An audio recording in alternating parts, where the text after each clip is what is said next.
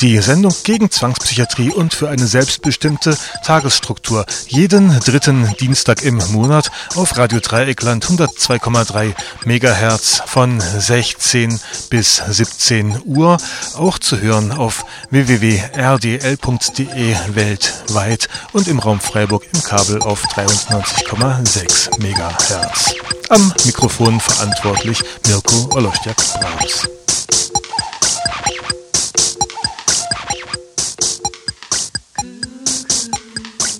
Ihr hört die Sendung von Dienstag, dem 17. Juli 2012. Ihr habt die Möglichkeit unter 0761 3848380 Anmerkungen und Nachrichten zu hinterlassen.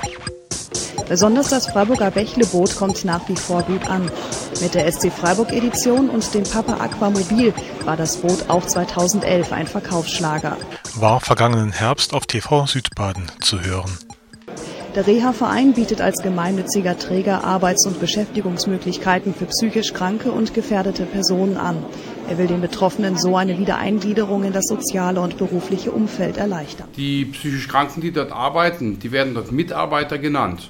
Und ich war dort auch Mitarbeiter in der Behindertenwerkstatt. Wenn die zum Beispiel Personal beleidigt haben, ist mir auch schon passiert, dass ich Personal beleidigt habe, irgendein Schimpfwort gesagt, dann wurden die des Hauses verwiesen und äh, äh, mussten dann, hatten dann so lange Hausverbot, bis sie eine Entschuldigung geschrieben haben. Gell?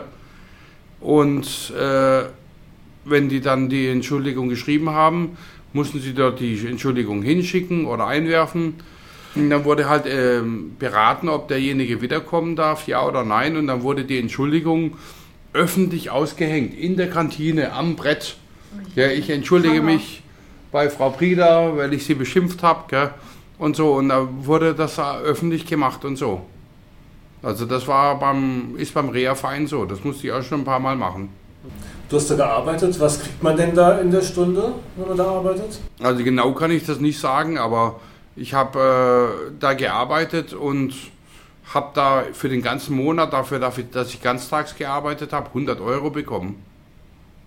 Also Stundenlohn habe ich jetzt nicht berechnet. Das äh, ist auch so, dass die machen das so beim Reha-Verein, dass es früher gab es das Leistungssystem, dass da äh, zum Beispiel mein Leistungslohn lag mal für den Tag, was ich am Tag bekommen habe, bei 3,40 Euro, als ich 2006 dort anfing. Wenn ich aber äh, durch Krankmeldung gefehlt habe, ich habe aber eine Krankmeldung vorgelegt, dann wurde der Leistungslohn für den Tag gestrichen. Trotz entschuldigter Krankmeldung. Das machen die so. Was für Arbeiten hast du da gemacht? Das waren Arbeiten in der Industriemontage. Deckel bestücken. Für die Firma Fracco habe ich Deckel bestückt oder Deckel genietet. Also ganz klassische Arbeit für die freie Wirtschaft. Für die freie Wirtschaft habe ich klassische Arbeit gemacht und habe seit fünfeinhalb Jahren dieselbe Arbeit gemacht und das wurde schlecht bezahlt. Dann ist es halt auch so, dass die äh, äh, Leute, wenn sie die Pause mal überzogen haben für zwei, drei Minuten, die Raucherpause, dann wurden sie aufgeschrieben, die Leute, und beim zweiten Mal nach Hause geschickt, rausgeflogen für den Rest des Tages und Lohn abgezogen für den Tag. Wie lange warst du beim Reha-Verein? Also im betreuten Einzel- und äh, Wohnen war ich vier Jahre dort, da habe ich gekündigt, weil die Betreuerin mich vernachlässigt hat. Die ist auch stellvertretende Wohnbereichsleiterin, noch für die Werkstatt zuständig. Und mir stand dazu, äh, einen Termin in der Woche für eine halbe Stunde, also zwei Stunden im Monat. Und oft hat sie mir Termine abgesagt oder mich auch mal versetzt. Dann habe ich da gekündigt. Und äh, in der Werkstatt selber war ich fünfeinhalb Jahre. Inzwischen arbeitet der Betroffene in einer anderen Werkstätte, wo er sich sehr viel wohler fühlt. Was ist da besser? Es ist nicht so gehetzt und so. Also wir haben äh, beim, in der Reha-Werkstatt äh, viel gearbeitet für wenig Geld und so. Und äh, dort ist das so, dass es zwar auch nicht so viel Lohn gibt, weil es auch eine Behindertenwerkstatt ist, aber es ist so, dass wir da längere Pausen haben und mehr Pausen und so, dass wir nicht so getrieben werden wie beim Reha-Verein. Da hieß es, los, kommen Sie rein, Pause um, sonst gehen Sie nach Haus und so. Und es war nicht mehr schön beim Reha-Verein. Der Geschäftsführer Norbert Klein-Altstädte, kennst du den? Also der hat da zum Beispiel im Werkstattgespräch sich oft lustig gemacht über äh, Betroffene, über psychisch kranke Mitarbeiter, wenn die da was bemängelt haben, äh, hat die bloßgestellt. Äh, er hat auch äh, mal mich bloßgestellt äh, vor einer Kollegin von mir im Jahr 2010, weil ich hatte mal im Jahr 2010 aufgrund meiner Erkrankung halt in der Stadt jemanden geschlagen. Dann kam die Polizei und ich hatte auch einen Beamten beleidigt, die haben mich halt dann mitgenommen und dann hat er halt äh, gemeint, Herr Jacobi, Sie schlagen hier niemanden und machen auch keine Frau an. Das, was Sie äh, im Bertelsbrunn hingekriegt haben, machen Sie hier, äh, kriegen Sie hier zehnmal hin. Dann stand was über mich in der Zeitung und dann hat er das auch in der Werkstattgespräch äh, erwähnt, was die arme Bevölkerung, was sie, über Sie alles in der Zeitung steht. Also eine Lächerlichmacherei macht er. Worunter ich sehr gelitten habe und auch andere, dass er auch Personal vergrault hat vom betreuten Wohnen, liebgewonnene äh, Männer und Frauen, die ich mochte, vom Personal, hat er vergrault. Ich habe beim betreuten Einzelwohnen, wo ich war, da war ich vier Jahre, nach zweieinhalb Jahren die vierte Betreuerin bekommen. Ja, die erste Betreuerin war gegangen aus privaten Gründen, die zweite, weil ihr Vertrag nicht verlängert worden wurde, der dritte musste mich abgeben, weil da eine neue Mitarbeiterin kam vom Wohnbereich Emding und so. Und äh, der hat damit schon sehr viel an Klima vergiftet beim Reha-Verein, weil er viele vom Personal verkrault hat. Und das hat dann äh, irgendwie eine ablehnende Haltung in mir hervorgerufen, eine Hasshaltung, so dass ich mich auch immer wieder mit Sympathisanten des kleinen Altstädtes habe ich mich immer wieder angelegt. Und betreutes Einzelwohnen habe ich selber gekündigt und die Werkstatt hat mich dann geschmissen letztes Jahr. Du hast beim betreuten Einzelwohnen gelebt, hast aber wahrscheinlich auch mit Leuten Kontakt gehabt, die in den Wohnheimen vom Reha-Verein gelebt haben. Natürlich, klar. Also ich selber war nicht im Wohnheim. Ich, äh, betreutes Einzelwohnen heißt, jemand behält seine eigene Wohnung und da kommt mal ab und zu jemand vorbei in der Wohnung des Betreuten, der wo betreut wird oder der Betreute kommt in, in, in, äh, ins Büro. Aber da die letzte Betreuerin wäre kaum vorbeigekommen und ich habe auch schon mit Leuten vom Wohnheim zu tun gehabt. Äh, was wolltest du dazu fragen? Ich habe gehört zum Beispiel, dass die Menschen zu einer bestimmten Uhrzeit ihre Zimmer verlassen müssen und dann bis abends nicht mehr zurück dürfen. Ja, das stimmt. Die müssen morgens um halb neun spätestens das Zimmer verlassen und äh, alle Bewohner raus und dann wird das Wohnheim abgeschlossen und dann dürfen die erst um 16 Uhr wieder rein.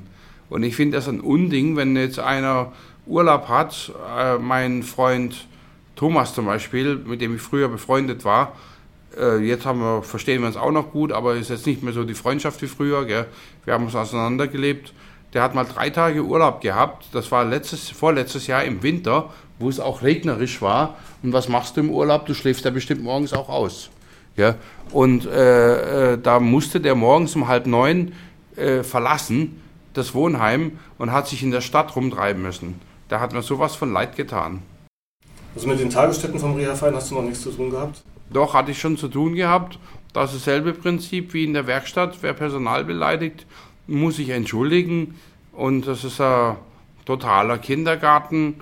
Ich habe da auch mal eine äh, Tagesstättenmitarbeiterin beleidigt und vorher jemand vom betreuten Wohnen. Und dann hat die auch gemeint, ich soll mich schriftlich bei ihr entschuldigen, diese Sozialarbeiterin, und ich soll auch schreiben, was ich gesagt habe. Ja, wie im Kindergarten. Also wenn ich dir jetzt zum Beispiel Ziegenbart sag, ja, weil du so einen Spitzbart hast, und ich muss eine Entschuldigung schreiben, dann muss ich schreiben, ich entschuldige mich bei Mirko, weil ich ihn Ziegenbart genannt habe. Es ist hier. Und äh, bei Tagesstätten ist das auch so, äh, dass dort die Leute, die arbeiten, ja, und die stellen Massenprodukt her, also verschiedene Teile, Kugelschreiber zum Beispiel drehen. Und da gibt es zum Beispiel pro Kugelschreiber 10 Cent. Gell? Also dass äh, die dort auch nicht so gut verdienen in der Tagesstätte. Und die bekommen auch nur dann die Regiokarte von der Tagesstätte, wenn die den ganzen Tag dort arbeiten von 8 bis 16 Uhr. Und was die verdienen die Woche ist vielleicht 3, 4, 5 oder 6 Euro, was die die Woche verdienen. Aber der Reha-Verein, der kriegt schon auch dann die Tagesstruktur finanziert. Der kriegt die Tagesstruktur finanziert. Die kriegen natürlich von der Stadt kriegen die äh, gezahlt. Das ist auf jeden Fall. Die Produkte, die hergestellt werden, die erwirtschaften doch auch irgendwas. Oder nicht? Ja, natürlich erwirtschaftet der, die Tagesstätte auch was. Gell? Und das wird dann auch notiert, die Stückzahl, und abgewogen auf der Zählwaage und notiert.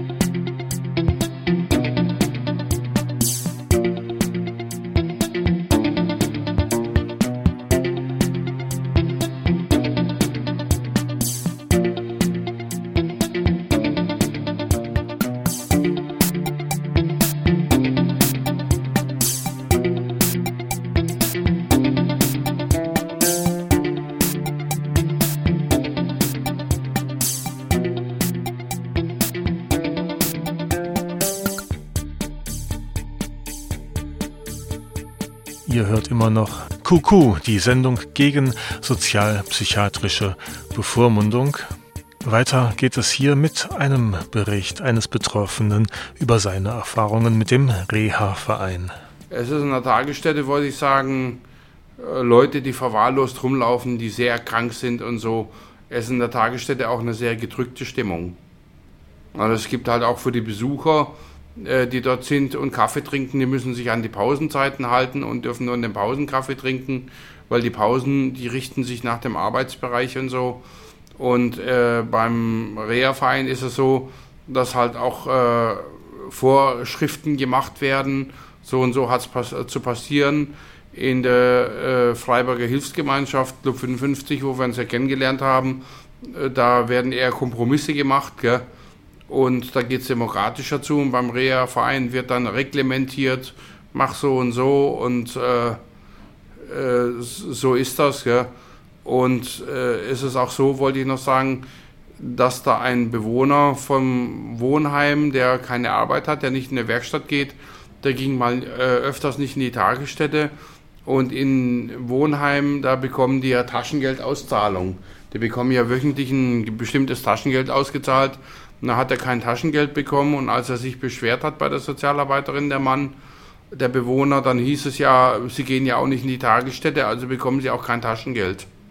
Also die sind auch verpflichtet, die wo im Wohnheim leben, die müssen entweder gehen in die Werkstatt oder in die Tagesstätte oder einer anderen Arbeit nachgehen. Einer, der im Wohnheim gewohnt hat und der kam dann in so eine Außengruppe vom Reha-Verein, äh, der hat da irgendwo auf dem Bau gearbeitet.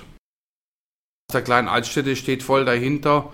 Er arbeitet zwar im Hintergrund, aber äh, er bekommt äh, vieles mit. Gell?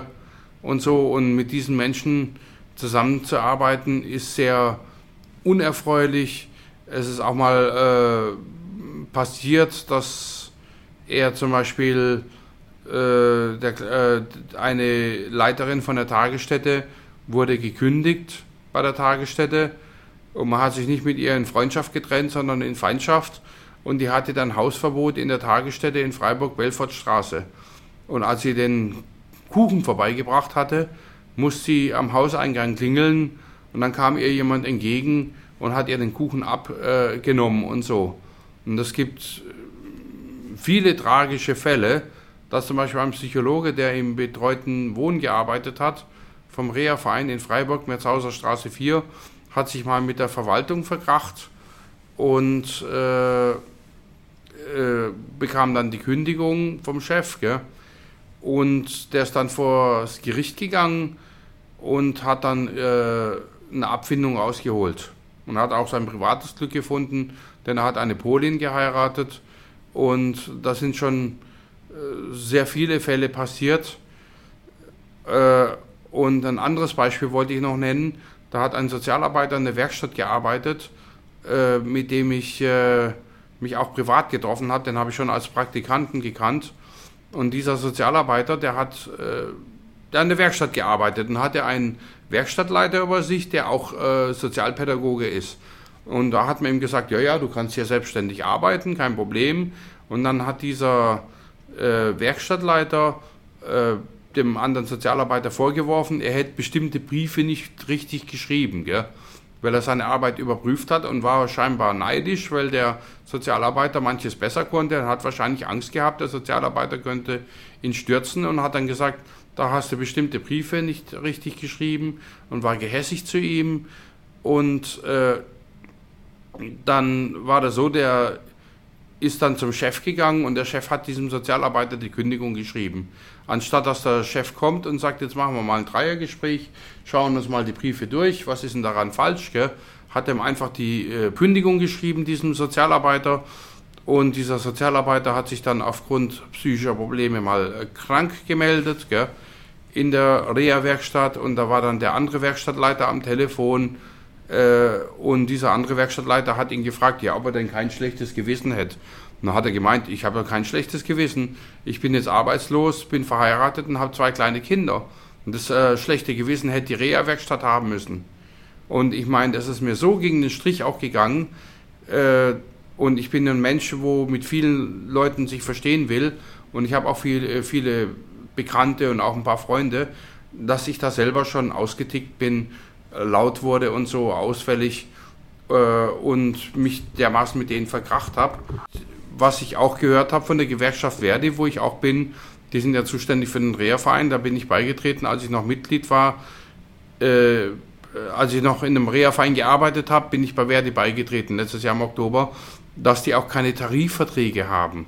Das Personal von der Reha-Werkstatt, also es wird ja Personal genannt, Sozialarbeiter, Gruppenleiter und so weiter, die haben auch keinen Tarifvertrag, werden da auch unterbezahlt beim Reha-Verein und die äh, Gewerkschaft, äh, der Personal vom Reha-Verein haben über die Gewerkschaft schon mehrmals geklagt gegen den Reha-Verein, schon mindestens 10, 20 Mal.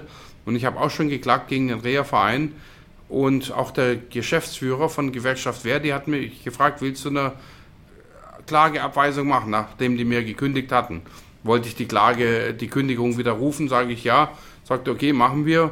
Über den Reha-Verein hört man viel Schlechtes und der kleinen Altstädte äh, ist sehr rechthaberisch. Und so, allerdings äh, kam ich halt mit der äh, Klage nicht weit. Also ich habe den Gerichtsprozess verloren, weil es hieß, dass ich halt nicht Arbeitnehmer bin, sondern in einem, Arbeitnehmerverhält, äh, in einem arbeitnehmerähnlichen Verhältnis und somit nicht diesen Kündigungsschutz hätte. Also da konnte man nichts machen. Ich habe natürlich jetzt juristisch verloren, aber vom moralischen her habe ich gewonnen, weil ich eben dagegen angekämpft habe, ihm eben Paroli geboten habe, weil von den psychisch kranken Mitarbeitern war ich jetzt der Zweite, der geklagt hat. Einer hatte mal gegen Sozialdienst geklagt. Der Richter sagte dem kleinen Altstädte, das hat wohl von den Mitarbeitern, so werden ja die äh, Beschäftigten genannt, die Betroffenen, noch niemand geklagt. Sagt er, ja doch, jemand hat mal gegen den Sozialdienst geklagt. Und ich bin da jetzt äh, natürlich nicht mehr genommen worden. Ähm, muss aber sagen, dass ich auch nicht traurig drüber bin. Der Betroffene arbeitet inzwischen in der Werkstätte eines anderen Anbieters. Und die zahlen auch für uns Mitarbeiter, also für die äh, in der äh, Mitarbeiter ihr wisst ja, was ich mit Mitarbeiter meine, zahlen die auch bessere Sozialsicherungsbeiträge ein. Ich glaube so 408 Euro im Monat. Und beim Reha-Verein für die Sozialsicherungsbeiträge haben die uns im, im Monat nur 1,87 Euro eingezahlt. Ich habe das nochmal geschaut auf, meinem, äh, Lohn, auf meiner Lohnabrechnung. Ja. Und es ist auch, auch so, dass äh, wenn da zum Beispiel sich jetzt welche beschweren würden über den Gruppenleiter beim Werkstattleiter, äh, Mitarbeiter sich beschweren über den Gruppenleiter beim Werkstattleiter, dass dann doch meistens der Gruppenleiter Recht bekommt, weil eben die Werkstattmitarbeiter sind eben die kleinsten. Ich wollte noch sagen, dass äh, beim Reha-Verein äh, zum Teil die, ist das Betriebsklima auch nicht so gut, also für die äh, Leute vom Personal und die werden zum Teil äh, entweder sind die Arbeitsbedingungen so unerträglich, dass die sich da nicht mehr wohlfühlen und selber kündigen oder sie werden rausgemobbt oder auch gekündigt. Gell?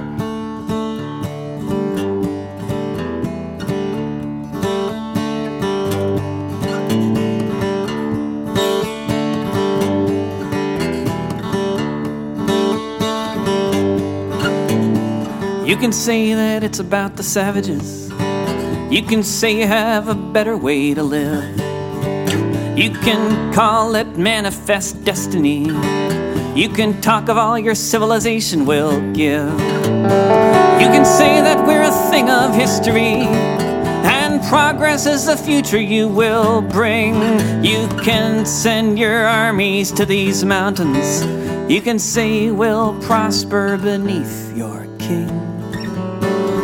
But there will always be resistance. The next battle will always be near.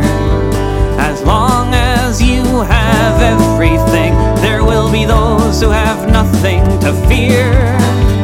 And little by little, or maybe all at once, you will lose.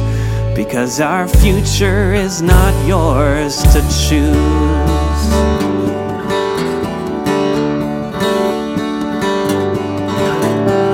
You can say you've got to stop the communists. You can say that our ideals can't succeed. You can say that competition is the only way. And a global system based on greed. You can call yourself a Democrat. You can call yourself whatever you will. You can keep on stamping out the fires you start so you might stay on top of the hill. There will always be resistance. The next battle will always be near. As long as you have everything, there will be those who have nothing to fear. And little by little, or maybe all at once, you will lose. Because our future is not yours to choose.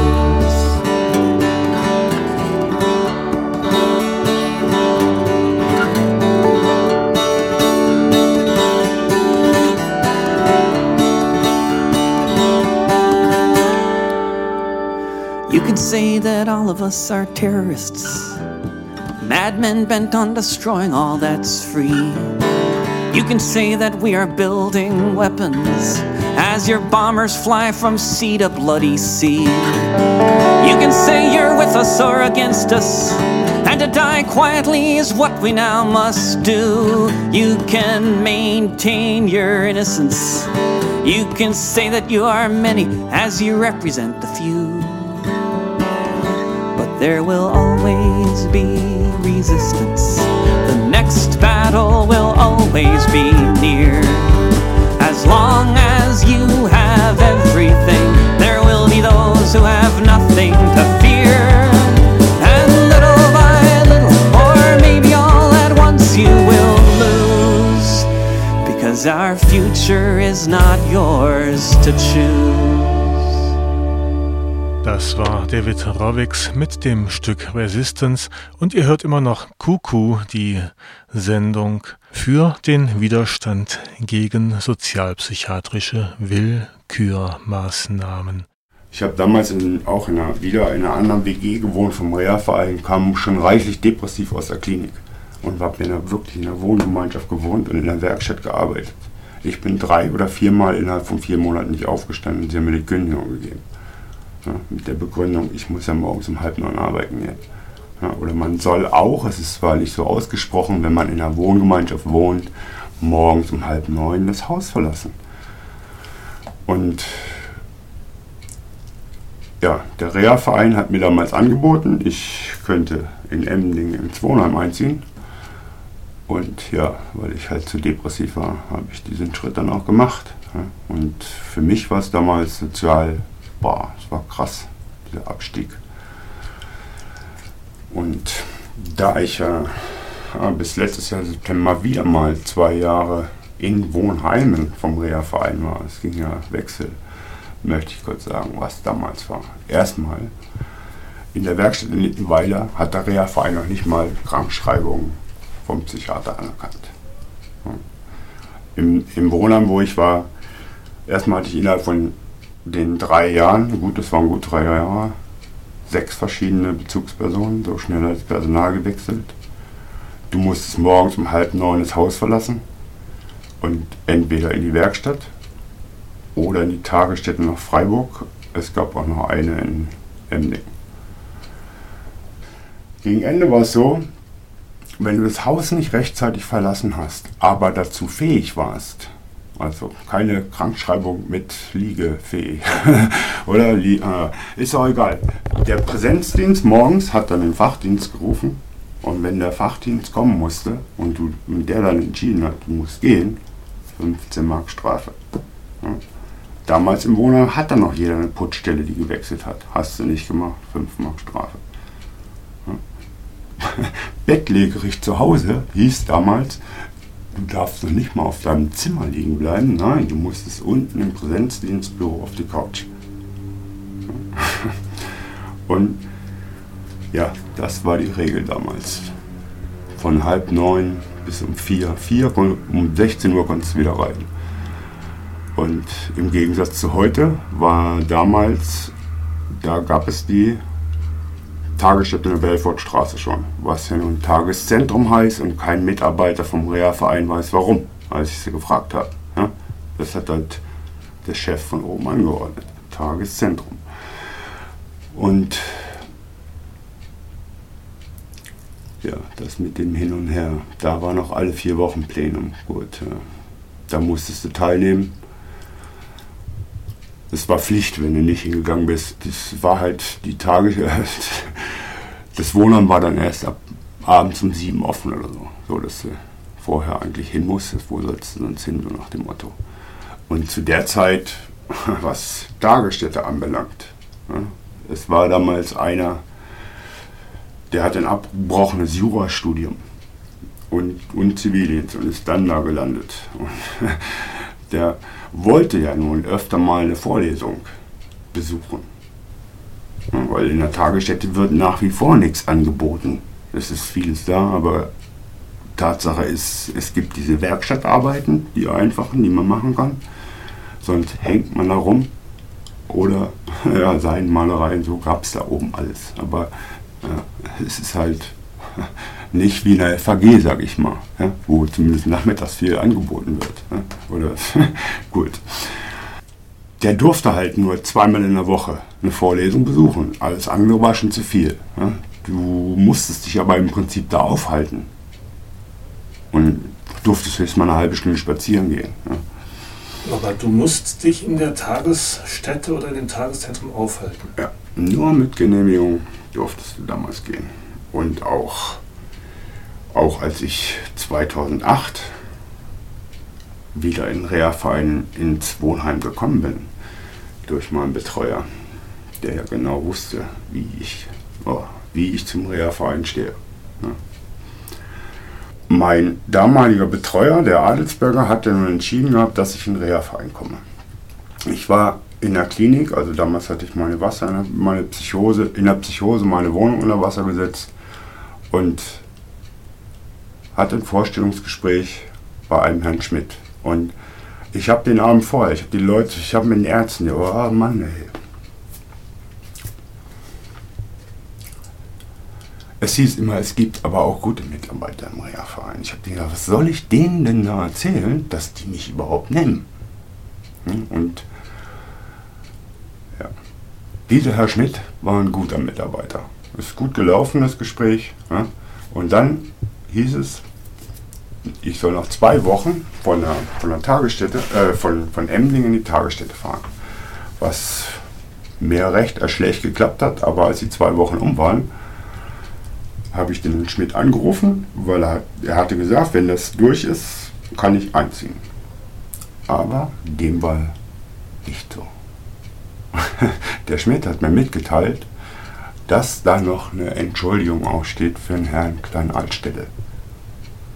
Na, ich brauchte nicht lange überlegen. Ich wusste, was es war. Nach vier Jahren wollte er dafür eine Entschuldigung haben, dass ich an die Werkstatttür vom Telekom-Gebäude von oben bis unten groß geschrieben hatte, Herr Klein-Altstelle, Sie sind eine Schande für Ihren Berufsstand.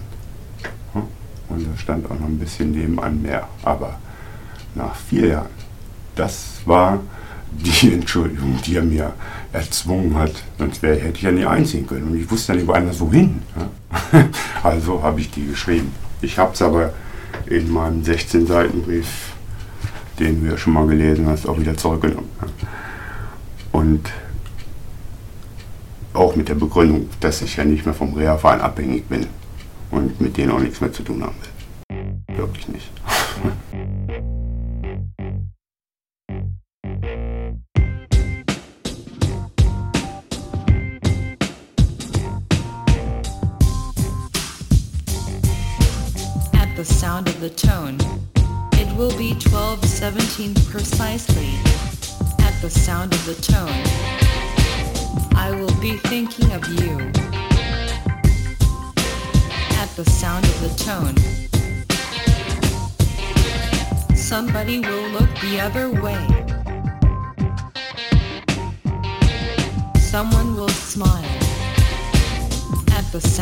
Tone, the world will go on as usual.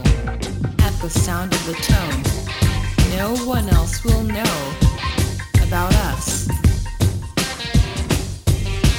At the sound of the tone, I will remember your perfume. At the sound of the tone, someone will do their dry cleaning. At the sound of the tone, will be far away. At the sound of the tone, there will be the sound of a tone. At the sound of the tone, things will change. Things will stay the same. Ja, der kleine Altsteller hat sich mit mir angelegt wegen einer Entschuldigung, die eigentlich gar keine war. Ich war den Tag verabredet mit meinem Sohn zum Essen in Freiburg. Und hatte noch Wäsche gemacht, musste durch die Küche und in dem Moment, wo ich am Kühlschrank vorbeigehe mit meinem Korb, macht der Schlenker, heißt er, Julian, einen Schritt zurück. Und mehr oder minder sind wir nur zusammengestoßen. Und ich war halt etwas fester dran und bin hochgegangen, wollte meine Wäsche aufhängen. Dann kam der Präsenzdienst hinter mir her. Ich müsste jetzt eine Entschuldigung schreiben, weil ich den Schlenker geschubst habe. Vom Herrn Klein Altstelle, ohne Widerrede. Der wollte nichts dazu hören. Dann habe ich dem gleich gesagt, wenn ich es noch schaffe, rechtzeitig, um mit Wäsche aufhängen und den Zug kriegen, dann schreibe ich auch die Entschuldigung. Weil er es ja haben wollte. Man muss ja dann, ne? kommt man nicht drum herum. Und ich habe dem schon gesagt, dass das ein Unfall war. Ja? Und außer dem Präsenzdienst, der kleine Altstelle, nein, den durfte ich ja nicht sprechen. Der wollte nicht. Und die Zeit hat nicht gereicht. Ich musste zum Zug, sonst hätte ich meinen Sohn nicht rechtzeitig getroffen. Dann habe ich dem Präsenzdienst gesagt, ich schreibe die Entschuldigung, wenn ich wiederkomme. Hey, ich kam in Emding an, Fahrrad war am Bahnhof, es regnete leicht. Es regnete immer noch, als ich beim Wohnheim angekommen bin und rein durfte ich nicht mehr. Der Präsenzdienst macht das Fenster auf und er sagt, will mir Zettel und Stift rausreichen. Ich müsste jetzt erstmal die Entschuldigung für den Herrn Schlenker schreiben, sonst komme ich nicht mehr ins Haus. Ja, und da habe ich schon geflucht. Ja. Habe noch irgendwas gesagt, dann habe ich ihm gesagt, ich rufe die Polizei. Also, lässt er mir vom kleinen Altstelle. Der hat immer wieder mit dem telefoniert. Ja, ausrichten, ja, soll ich da machen. Ja, dann habe ich gesagt, pff, her den Zettel, die Entschuldigung habe ich drin noch. Ich habe Kopie gemacht. Ne? Oder ich habe sie wieder abgehängt, nachdem der aufgehängt wurde. Auf jeden Fall habe ich sowas geschrieben. Ja, Entschuldigung, Julia, äh, Julian, für den Rempler kommt nicht wieder vor. Ja? Und damit hatte ich die Entschuldigung geschrieben. Aber der, der, selbst der Schlenker hat sich den nächsten Tag bei mir entschuldigt, dass ich die Entschuldigung schreiben musste, weil ja gar nichts war. Und das habe ich mit kleinen Altstiel geschrieben, weil ich ja Rede und Antwort haben wollte. Ne, hab die Formulierung benutzt, oh, Menschenwürde mit Füßen getreten. Das war für heute der letzte Ausschnitt aus bisher zwei Gesprächen mit Betroffenen zum Reha-Verein in Freiburg. Wenn ihr eure Erfahrungen mitteilen möchtet oder wenn ihr auch ganz andere Erfahrungen mit diesem Verein gemacht habt oder auch Erfahrungen mit einem anderen sozialpsychiatrischen Träger, ihr seid herzlich eingeladen, diese Erfahrungen mit uns zu teilen. Zum Beispiel per E-Mail an zwischendenwelten.web.de. Nochmal, zwischendenwelten.web.de.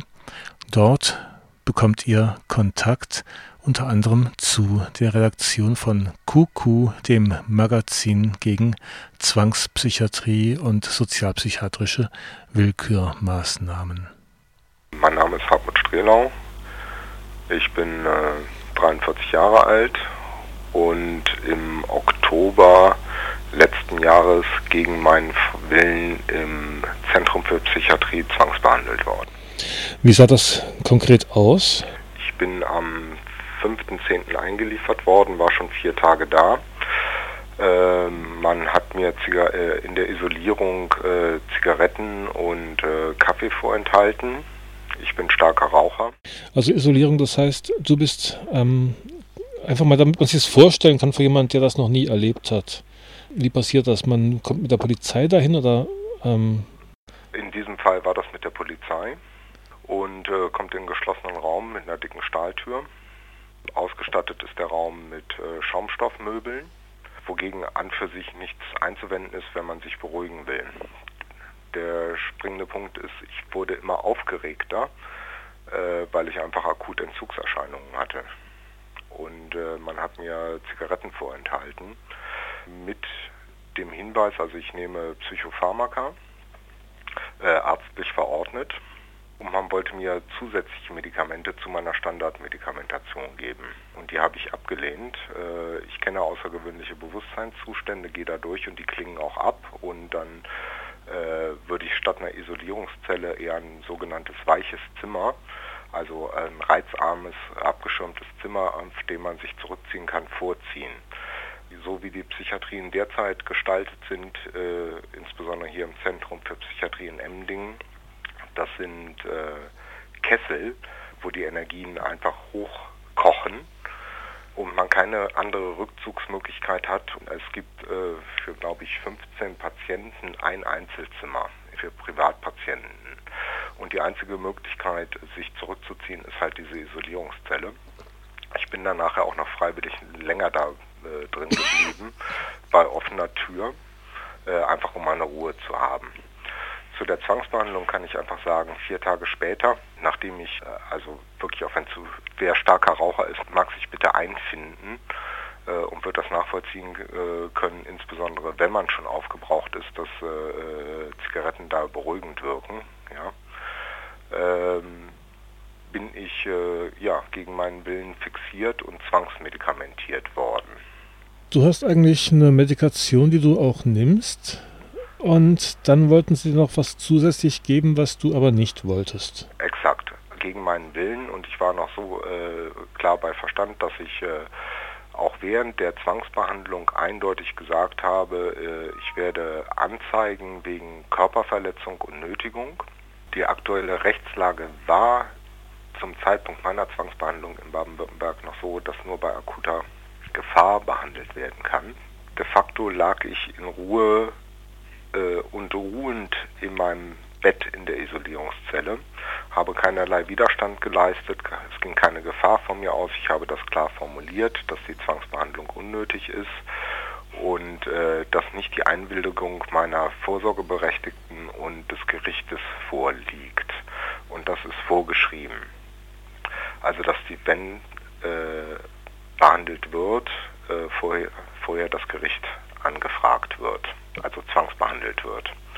Das ist nicht geschehen. Ich bin trotzdem zwangsbehandelt worden mit mehreren Pflegern. Die kamen dann rein. Ich habe mich ohne Widerstand äh, und äh, habe versucht, mich so weit wie möglich zu entspannen und äh, habe mich aufs Fixierbett legen lassen. Bin fixiert worden und habe zwei Injektionen erhalten gegen meinen Willen. Äh, wie ich angekündigt hatte oder auch bei der Zwangsbehandlung schon formuliert hatte, Zwangsverhandlung war am 9.10., habe ich drei Tage später, als, sie, äh, als ich äh, wieder die Möglichkeit dazu hatte, äh, die Polizei informiert. Die kam dann auch ins Haus. Und zwar Polizeimeister Erlenwein vom Polizeirevier Emding und äh, hat an diesem 12.10. meine Anzeige wegen Körperverletzung und Nötigung aufgenommen. Ich habe äh, ganz klar äh, noch eine Aktennotiz gemacht mit dem Wortlaut, ich bin freiwillig Patient im Zentrum für Psychiatrie und Emding, was auch wichtig ist, kleiner Einschub.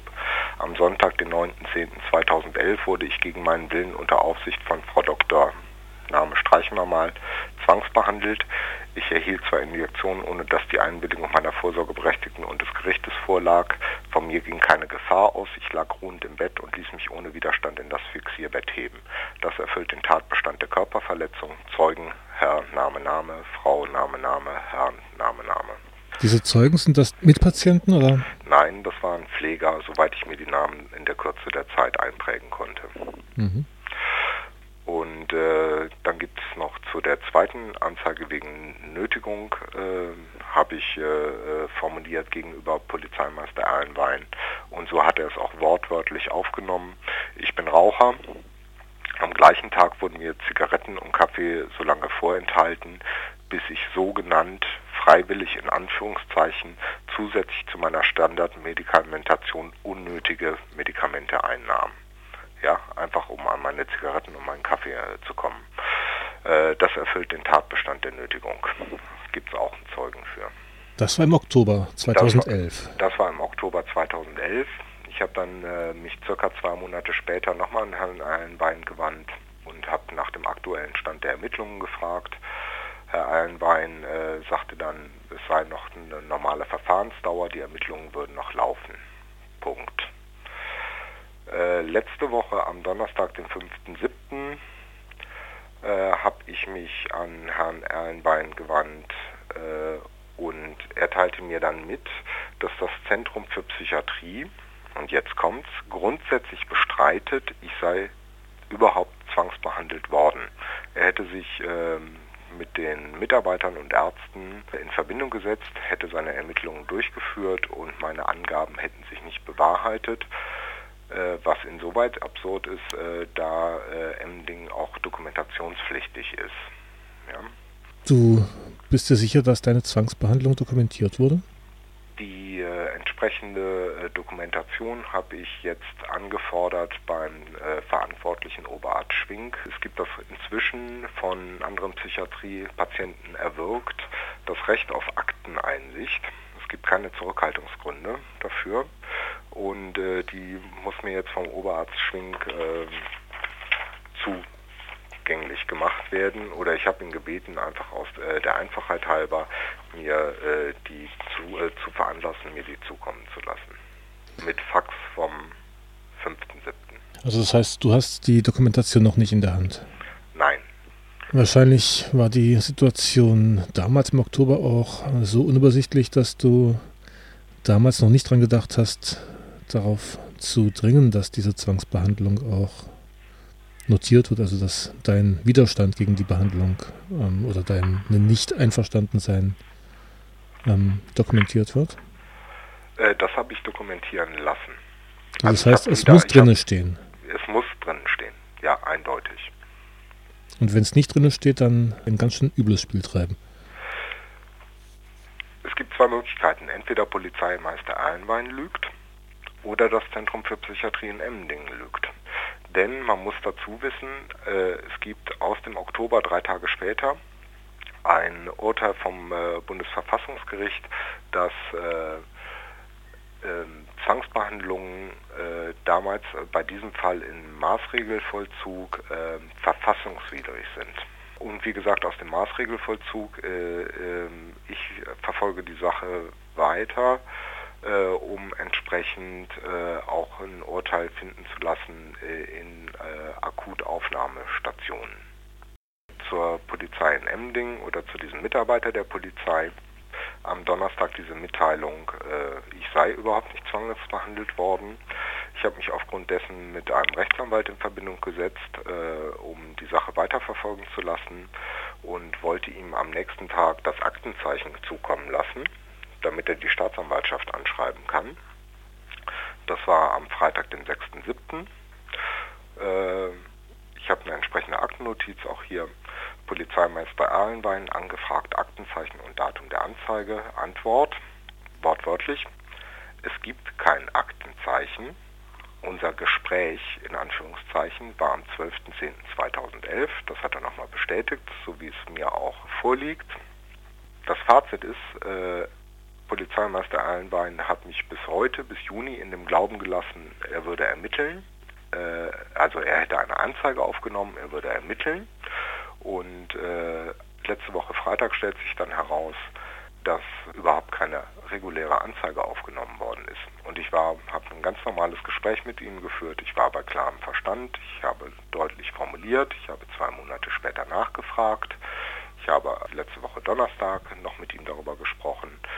Äh, und äh, das sind untragbare Zustände. Es sieht ja so aus, dass er allein aufgrund der Tatsache, dass du dich als Psychiatriepatient geoutet hast, das Ganze nicht ernst genommen hat. Ganz genau. Du hast dich als Psychiatriepatient geoutet und sagst, du machst da kein Geheimnis draus. Du trägst das auch in die Öffentlichkeit, trotz der Gefahr, dass du von Leuten komisch angeguckt wirst, dass das stigmatisiert wird, dass da Vorurteile hochkommen. Ich finde es ganz wichtig, äh, Psychiatrie und die damit verbundene, noch verbundene Stigmatisierung ist einer der letzten Felder, also wo äh, wirkliche Rechtsbrüche und äh, zum Teil rechtsfreier Raum in Deutschland herrscht. Und äh, mir ist es wichtig, gerade in dem Feld, in dem sich nur wenige bewegen, mit meinen Möglichkeiten zu agieren und was zu verbessern auch durchaus in Kooperation mit den Ärzten und in Ko äh, Kooperation mit der Polizei. Äh, was ich einfach will, ist, dass einfach ordentlich und angemessen gearbeitet wird. Und Zwangsbehandlungen sind, äh, wie in meinem Fall ersichtlich, nicht angemessen, sondern unnötig. Es gibt einfach Alternativen. Äh, ich habe nichts dagegen gegen äh, Rückzugsräume, gegen sogenannte weiche Zimmer. Äh, wunderbar funktioniert auch die äh, Haltetherapie, also dass wenn Leute sehr aufgebracht werden, einfach von mehreren starken Pflegern einfach gehalten werden, bis sie sich beruhigt haben. Ja, aber das äh, erfordert sehr viel mehr persönlichen Einsatz, äh, persönliche Qualifikation äh, und auch Empathie bei den Pflegern. Und vielleicht auch einfach mehr Personal. Also und, äh, wenn drei Personen für 30 äh, Patienten zuständig sind, ähm, ist das eventuell nicht machbar? Es ist derzeit nicht machbar. Der Idealfall wäre 1 zu 1 Betreuung und wir müssen uns äh, entscheiden, ob wir das Geld der, Psych äh, der äh, Pharmaindustrie geben oder ob wir es in Personal investieren. Und ich möchte äh, einzelne Mitarbeiter in der Psychiatrie äh, auch wirklich loben, sowohl Ärzte als auch Mitarbeiter, die mir im vertraulichen Gespräch äh, äh, zugesteckt haben, dass sie die äh, Zustände äh, derzeit selber für untragbar halten und dass sie wissen, dass sie sich im rechtsfreien Raum bewegen und dass in der Psychiatrie in Emdingen weiter zwangsbehandelt wird, obwohl es dieses Urteil der Verfassungswidrigkeit gibt.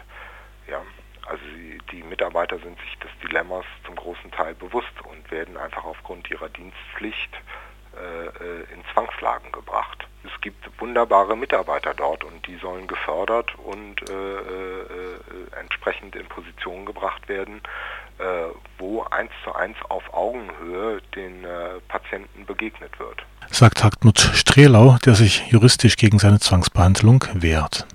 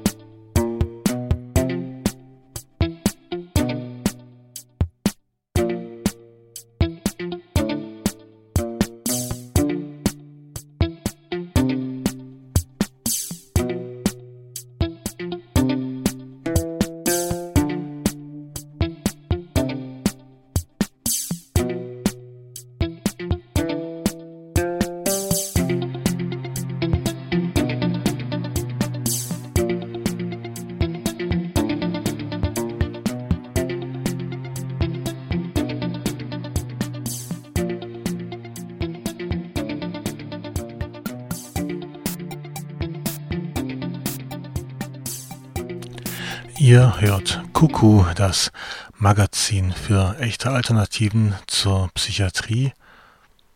An dieser Stelle vielleicht einige Meldungen. Ein bei einem Zimmerbrand in der psychiatrischen Bezirksklinik Mainkofen gestorbener Patient ist an seinem Bett fixiert gewesen und konnte sich nicht aus eigener Kraft retten. Der Bayerische Landesverband Psychiatrie Erfahrener fordert, dass Fixierungen von Patienten nur noch in Kombination mit einer Sitzwache vorgenommen werden sollten. Zudem müssten Zwangsbehandlungen in Psychiatrien eingestellt und Patienten auf anderem Wege beruhigt werden, meldet der Münchner Merkur am 4. Juli.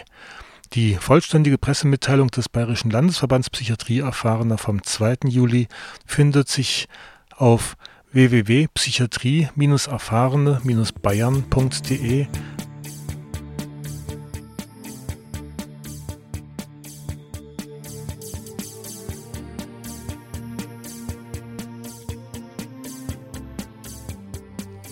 Die Verschreibung von Psychopharmaka für Kinder ist in den letzten 20 Jahren um das 200-fache gestiegen. Um die Auffälligkeit von Kindern zu reduzieren, sie angepasster zu machen und letzten Endes, um sie natürlich auch leistungsbereiter zu machen, kommen immer häufiger Arzneimittel zum Einsatz. Das bekannteste ist das ADHS-Medikament Ritalin mit dem Wirkstoff Methylphenidat, veröffentlichte der Südwestdeutsche Rundfunk am 6. Juli.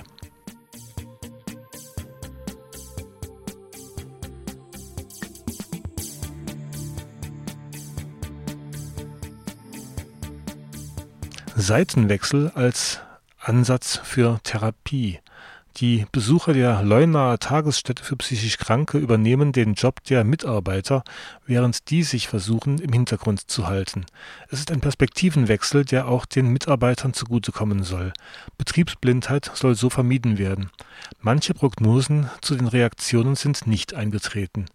Die eigentliche auf die eigentliche Arbeit beginne nun mit der Aufarbeitung im Nachgang, berichtet die Mitteldeutsche Zeitung am 4. Juli.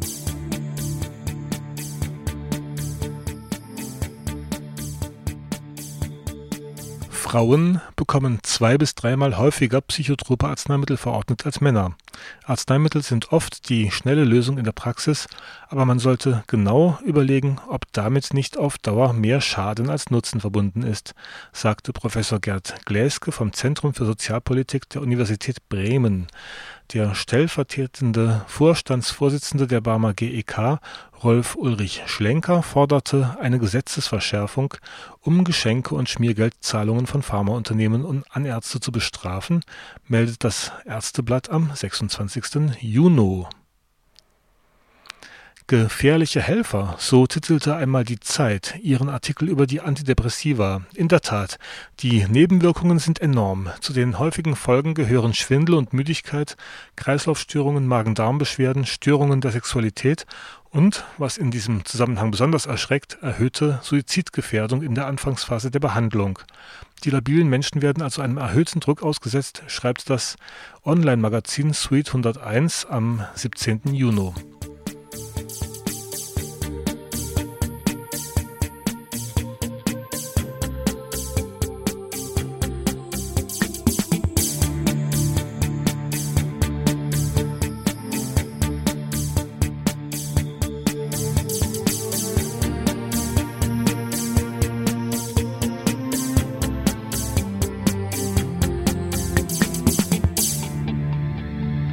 Pharmakologische Intervention bei leichten und schweren Depressionen beruht seit Jahrzehnten auf einer einfachen Rechnung. Sobald dem Gehirn mehr eines Botenstoffs wie Serotonin, Noradrenalin oder Dopamin zur Verfügung steht, so die Annahme, hält sich die Stimmung des Patienten auf. Diese Theorie ist ungenügend, vielleicht sogar gänzlich falsch, meldete das Online-Magazin Telepolis bereits am 22. November 2011. Peer-to-Peer-Beratung. Hinter diesem englischen Begriff versteckt sich schlicht die Gesprächsmöglichkeit für Psychiatriepatienten mit einem seit vielen Jahren Psychiatrieerfahrenen. Der Begriff der Gesundheit müsse in der Psychiatrie vom Patienten definiert werden und nicht vom Arzt. Heidenheim ist nicht das einzige Klinikum, an dem man in der Psychiatrie neue Wege beschritten hat, aber noch ist es eines von wenigen, berichtet die Südwestpresse am 28. Oktober. Diese Infos sind zusammengestellt im Rundbrief Selbstbestimmt Leben aktuell, Juli 2012, und der wird herausgegeben von der Anlaufstelle Selbstbestimmt Leben in Saarbrücken. Und es wird noch darauf hingewiesen, aktuelle Informationen des Bundesverbandes Psychiatrie Erfahrener gibt es auf www.bpe-online.de und dort dann auf Aktuelles gehen.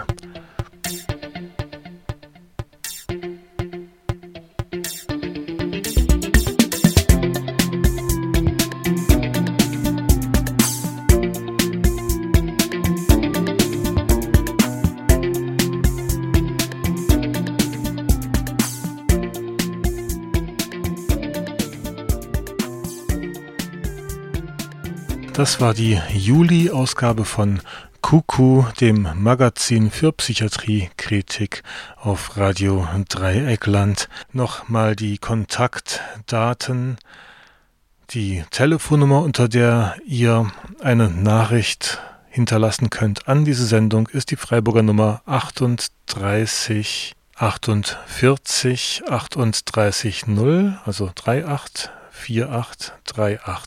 48380. Die E-Mail-Adresse, unter der ihr Kontakt aufnehmen könnt, heißt zwischen den Welten web.de. Zwischen den Welten in einem Wort. Postalisch über Radio Dreieckland QQ, Radio Dreieckland, Adlerstraße 12, 79098 Freiburg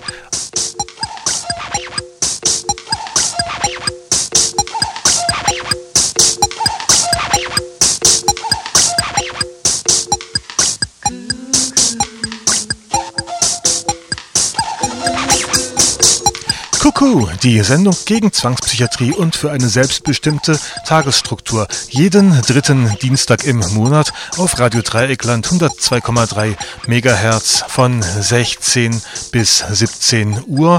Auch zu hören auf www.rdl.de.